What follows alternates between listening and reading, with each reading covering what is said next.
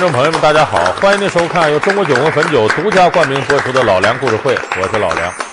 我们这个系列呢，是给大家说中国历史上几个非常有权势的女人。咱们说到了这个慈禧太后，慈禧太后呢，她占据清廷最高统治地位呢，长达五十年，直接培养了两个皇帝，就是一个是同治，一个是光绪。那么，对于这样权倾一时的重要历史人物呢，总是正史和野史都会有大量的对这个人物的记载，包括我们现在耳熟能详的一些影视作品。可是，我们从这个浩如烟海的史料和影视作品当中啊，你总结说慈禧是个什么样的人，往往会得出一些南辕北辙的结论。那么说，慈禧她到底是残酷还是宽厚？到底是激进还是保守？这个咱们今天给大伙儿分析分析，慈禧这种多面性是由什么决定的？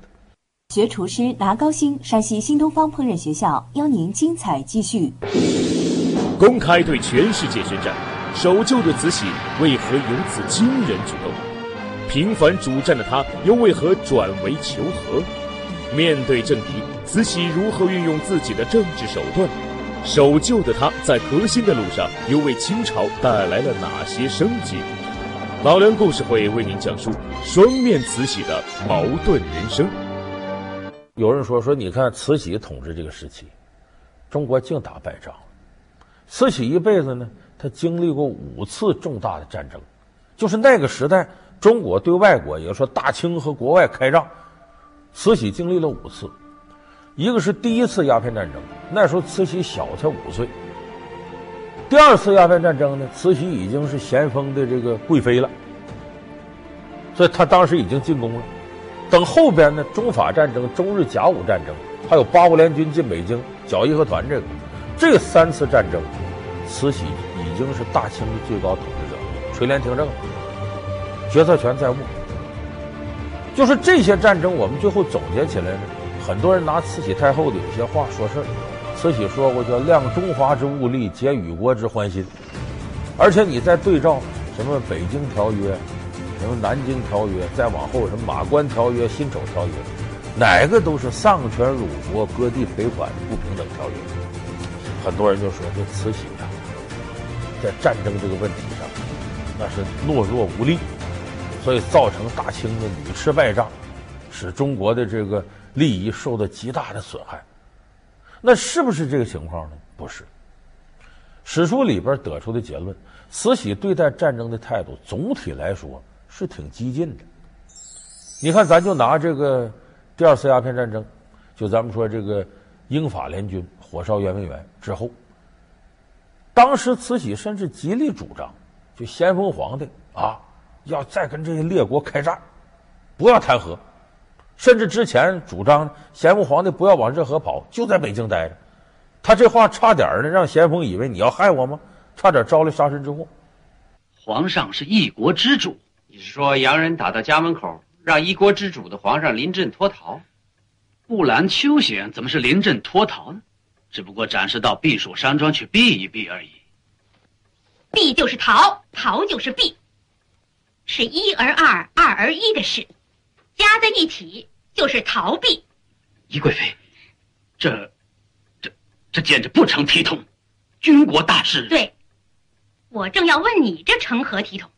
太平盛世，皇上自然可以游山玩水、避暑狩猎。如今眼看着洋人们就要兵临城下了，老百姓都在水深火热之中了，皇上理应先天下之忧而忧，后天下之乐而乐才是。你身为大臣。反而挑唆皇上临阵脱逃，置万民于不顾，去打野鸭子、野兔子，是何居心？就是他在战争的态度上，慈禧是强调要维护大清国威，不能随便让人家欺负。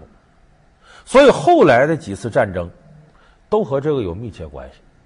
那比较典型的还有你像这个呃中日甲午战争，甲午战争一开始，慈禧是坚决主张跟日本打。当然，他这个主张是有底气的。咱们现在一翻历史课本，都是北洋水师全军覆没，让日本人给打败了。但是甲午中日战争一八九四年这场战争，日本的海军远不如大清水师。大清水师当时呢是从欧美买了很多先进的这个军舰都不敢相信，跺着脚在那跳舞喊：“我居然打败了北洋水师！”他自个儿都不敢信。当时慈禧呢六十大寿，要过生日了，过生日了他得花钱呐，这钱花的都没边。一个是那修颐和园，再一个戏台子呀，什么讲经的地方啊，呃，楼台亭阁呀，要建这个东西。你想这个花销大了去了，这钱从哪儿出呢？只能从当时军费里挪。可是你这战争的持续打呢，那军费就不够用了。有的大臣主张呢，慈禧太后拜寿留一点银子，把这银子挪去充当军费，毕竟国家大事要紧。慈禧不干了，为啥？慈禧很重视自个儿这六十大寿。慈禧太后当时身边有人跟她说。说老太太，你这老佛爷，你这六十大寿过好了，大清江山永固，你就万寿无疆。所以在他看来呢，对日本一战，输赢无所谓，和我这六十大寿重量级不能比。所以咱们今天人都觉得慈禧太后为了自己六十大寿祸国殃民，这话说的就过了。为啥？在慈禧心里认为这个是头等大事，这个是江山永固最好的办法，这是他认识的局限。北边刚闹蝗虫，南边又是水灾，这十几年里我何尝睡过囫囵觉？这才换得个同治中兴。我这不是为了江山社稷，我这又是为的什么呀？就拿这万寿庆典来说吧，知道的人说我该享享福了，不知道的骂我穷奢极欲。谁个又知道我这也是为了江山社稷的一片苦心呐？慈禧主持大清皇政五十年之久，她绝对不是一个就追求享乐奢侈的人。只不过慈禧为什么后来说和谈，她这两下权衡，这限于呢她本身当时的认识，就我们所说的思想局限。你看慈禧后来还有一个谁都感觉到很吃惊的事，就一九零零年，慈禧突然间宣布对世界宣战。一九零零年六月二十一日。大清朝廷发布宣战诏书，其中“彼等”二字，将除了自身以外所有外部世界通通列为敌人。这就意味着慈禧向全世界宣战。说他怎么能干出这么冲动的事来呢？这是当时啊，他下边的臣子把他耽误了，因为这个皇上呢，慈禧太后呢，居于深宫。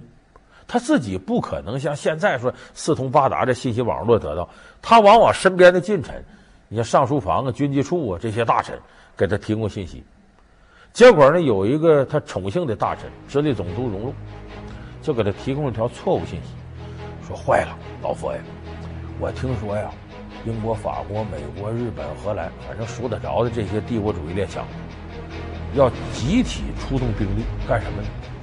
逼您退位。叫您归政，啥叫归政呢？就是把这个垂帘听政这权利归还给光绪皇帝。你赶紧靠边站，托二线歇着去吧，颐养天年，你别管这事儿。就如果您要不听这个，他就要出兵干预中国。这个事儿可捅了慈禧肺管，慈禧可受不了。因为啥？在他心里，他是大清主政之人，你让我下去，那不仅是我掌握不了政权了，甚至都有性命之忧。因为光绪翅膀一天天硬了，说白这娘俩不是怎么太和气，所以这个事儿呢，等于捅到了慈禧肺管子上。那说这事儿有没有呢？没有，这只是上海一家英文报纸发表一篇文章，一个政论家就时评家就写的东西，就是现在这大清国要想好，就得光绪主政，呃，慈禧太后归政，你就别垂帘听政了，你下台得了。结果这个事儿呢，被添油加醋的弄上来了。慈禧这时候感觉到自己地位受到威胁，不行，我得反击了。而且这时候有一个特殊的历史环境，我们说当时闹义和团，义和团提出口号叫“扶清灭洋”，就是遵从大清朝，但是专门杀洋人，在各地方闹得很厉害。开始清廷也是怕影响和友邦关系和帝国主义列强关系，也镇压压不住了，老百姓造反太多了。就一方面对大清不满，一方面对洋人不满，到后来呢，威胁。这时候慈禧太后正好说让他归正，这传言他听到了，他说坏了，你看老外要动手了，来这些人说要镇压义和团，这干嘛来了？这不想借这个事儿把士兵拢吧拢吧，随时杀进故宫取我项上人头啊！这了得吗？慈禧太后说：“我不能再等了，不能坐以待毙了。”面对列强咄咄逼人的态势，载漪建议慈禧利用义和团来消灭洋人在中国的势力。为了保护自己至高无上的权力，慈禧采纳了载漪的建议。清政府正式承认义和团为合法组织，所以在错误信息的左右之下呢，慈禧对外宣布对世界各国宣战。当时是打开城门迎接义和团进城杀洋人，结果最后造成八国联军进北京。这慈禧屁滚尿流的跑到西安那边去了，就是这个事情，慈禧是典型的受错误信息左右。他为什么要发动这个？他是时刻担心自己的位置不稳。正因为他担心这个事儿，所以才被谣言所蛊惑，酿成了这次大祸。所以说，你看，这是所谓慈禧太后对战争，你说她是激进还是保守？就她一看自己地位受到威胁了，她一定激进；一看自己暂时没有啥忧虑了，那保守了。公开对全世界宣战，守旧的慈禧为何有此惊人举动？频繁主战的她又为何转为求和？面对政敌，慈禧如何运用自己的政治手段？守旧的她在革新的路上又为清朝带来了哪些生机？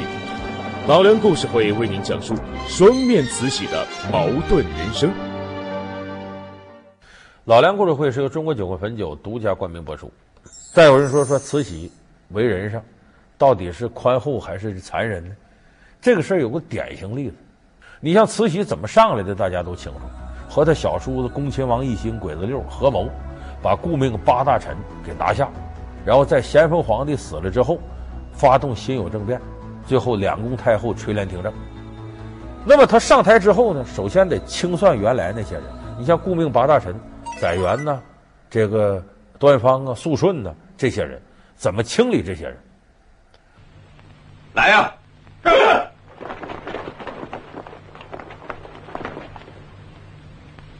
将载元、端华、肃顺等革去爵位，拿交宗人府。还站着干嘛？给我拿！是啊，你们你们混蛋！你们按照大清律例，给这些人定罪，那就是谋反。因为如果你不定谋反，人家也是顾命八大臣呢。你要不定他谋反，你怎么把他扳倒？所以就得定这八大臣是谋反。谋反按大清律是什么呢？凌迟处死。啥叫凌迟处死？一刀一刀给你活剐了，非常残忍。所以慈禧知道要这么干的话，不得民心。慈禧说：“那宽容一点，把这八人革职得了。”慈禧又不甘心，他对这几人很恨，因为载垣、端方、肃顺这些人对他也不客气，所以他采用区别对待。怎么个区别对待呢？这里头载垣、端方是王爷。我让你怎么死？我赐你自尽。王爷，毒酒断肠啊！我看呐，还是吊脖子痛快。意思是我准许你自尽，其实是武大郎吃药，喝也是死，不喝也得死。让他们自尽了，得全尸。你等这个肃顺，作为八大臣主心骨，主要的策划人，这我不能饶了你。斩立决，就推出菜市口问斩，咔嚓一刀。身首异处，有人说这多惨，这不惨，比那凌迟这算人道的。死了之后，准许你把脑袋跟身子缝一块下葬，得全尸。所以这三人死了，剩下那五位大臣区别对待，其中有一位是道光皇帝的女婿，鬼子六一心的亲姐夫。对于你呢，革职是革职了，保留你爵位和待遇。等剩下那几位，有一位呢，上下串联，这人叫穆音，一看说你这不行，不仅革职。发军发配到新疆，到那边遭罪去。剩下那几位，那三位呢，也没革职是肯定革职了，但是不发配，你就在北京作为一个平民百姓待着得了，让宗人府没事管管你，定期报到，就如同我们现在保外就医似的。你们几个老提组织组织的，现在咱们就以组织吧。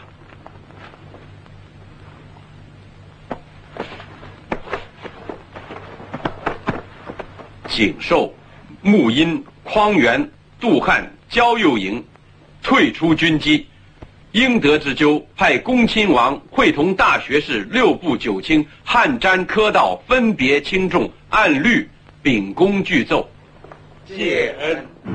所以这种处理方式在当时来看很合体。为什么呢？先把领头这几个弄死，避免你野火烧不尽，春风吹又生。然后对下边这些从犯呢，相对宽厚，因为顾命八大臣不是他八个人啊，后头还有不少跟从者呢。这些人一看八人给抓起来，坏了。下一回这刀就架到我们脖子上了，咱赶紧跑吧！不跑，你琢磨啥？造反吧！等也是死，不等也是死。结果这么一处理，这些人一看，行了，你看，这罪罪就给革职了，也没什么事儿，那咱就别反了吧。那反了有可能是祸灭九族呢。所以对慈禧刚上任上台以后，起到了安抚民心作用。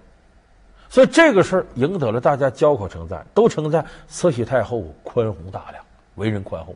其实是他宽厚吗？他真宽厚，应该把那三位也饶了啊！他为什么这么干呢？安抚民心。所以这个慈禧垂帘听政之后一个月内，先有政变的余波就此就平息了，就没有再酿成大的祸端。所以说，慈禧，你说他残忍，说他宽厚，不是，只是为了他的政治目的，他必须得做到这一点，这是他核心利益。就像有人说，慈禧对改革和保守的态度一样。慈禧一开始是为大清国负责的，所以你看，为什么有洋务运动呢？总理衙门管洋务运动，那时候出现曾国藩、李鸿章、左宗棠、张之洞一些洋务派，没有慈禧老佛爷在那支持这些人，你上哪儿搞洋务派去？所以当时慈禧一开始对洋务派是认可的，师夷长技以制夷，咱们为什么干不过人家呢？咱这船没人大，咱这火炮没人先进，所以咱们得办兵工厂。那好吧，你张之洞干汉阳兵工厂。江南缎丝局，咱开始都干起来，所以慈禧是支持这个。但是为什么说后来维新派，咱都知道戊戌六君子，慈禧下令，呃，以谭嗣同为首的都给我斩了。康有为、梁启超跑到海外。有人说慈禧是保守派，不是那个概念。慈禧开始并不保守，问题是呢，大伙改来改去啊，搞洋务运动，发现整来整去，这不是甲午中日战争又输了吗？以往说我们不如外国人船大，不如炮好使，咱北洋水师实力比日本人强啊，咱怎么还输了呢？腐朽的清政府，这是政治体制的问题。所以变法到后来变成要改政治体制，而政治体制怎么改呢？要实行西方的君主立宪制，让慈禧下台。光绪执政就帝党压倒后党，搞维新，也就是说这个时候政治体制改革直接威胁到慈禧这儿了。这时候慈禧就不能眼看着了。因为再支持维新派，自己位置就不保了。而且这时候维新派呢也琢磨了，慈禧不会轻易下台，所以想枪杆子里边出政权，想让这个一些军队啊进北京勤王，逼慈禧下台。瞩目谁那儿呢？袁世凯。袁世凯当时在离北京不远的天津小站练兵。那个时候袁世凯手下是精兵强将有的是，希望他能够进京，逼慈禧太后下台。但袁世凯这人猴精猴精，像好有人说袁世凯告密，这话说的有点大了。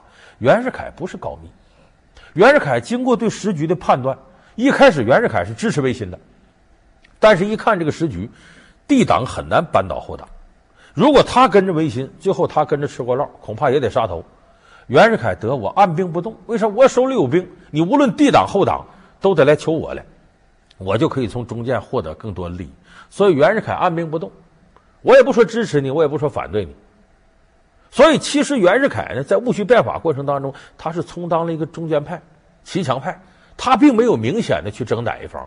只不过后来胜负已分了，袁世凯火速进京，接受慈禧太后召见，向慈禧表忠心。为啥？那时候慈禧已经全面控制局面了，已经把光绪给囚禁起来了。你居然颁下密诏！要康有为等谋我，你这不是勾结叛逆是什么？禀太后，谭嗣同就是拿着这份默写的密诏，让臣起兵围颐和园。